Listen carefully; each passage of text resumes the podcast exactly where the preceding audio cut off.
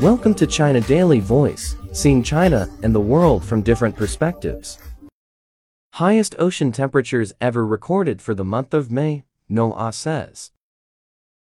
Scientists have gathered further evidence that ocean waters are continuing to warm along with the rest of the planet.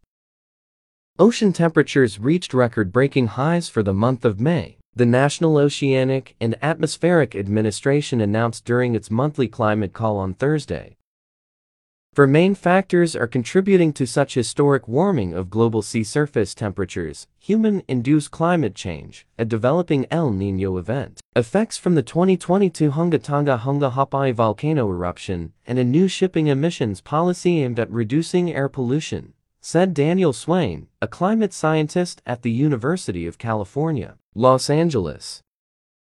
Some regions are experiencing temperatures up to 7 degrees higher than average for this time of year. In Cabo Verde Island, where hurricanes typically form, the water is typically 75 degrees Fahrenheit, but is currently measuring at 82.4 degrees.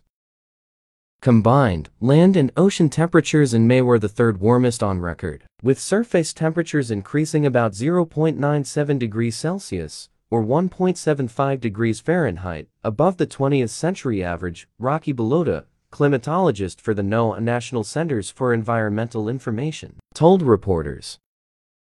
Temperatures were above average throughout most of North America, South America, and Africa. Parts of Western Europe, northwestern Russia, Southeast Asia, and the Arctic also experienced warmer than average temperatures this month, Bilotta said. The warmest global record for the time period between March and May was also reached, according to NOAA. 2023 is very likely to rank among the 10 warmest years on record, according to the National Centers for Environmental Information statistical analysis that was released in April. Should warmer ocean and air surface temperatures continue, 2023 could become the warmest year on record. Scientists anticipate that the current high temperatures could increase in the coming weeks and set record-shattering numbers, which could spell disaster for coastal communities all over the world.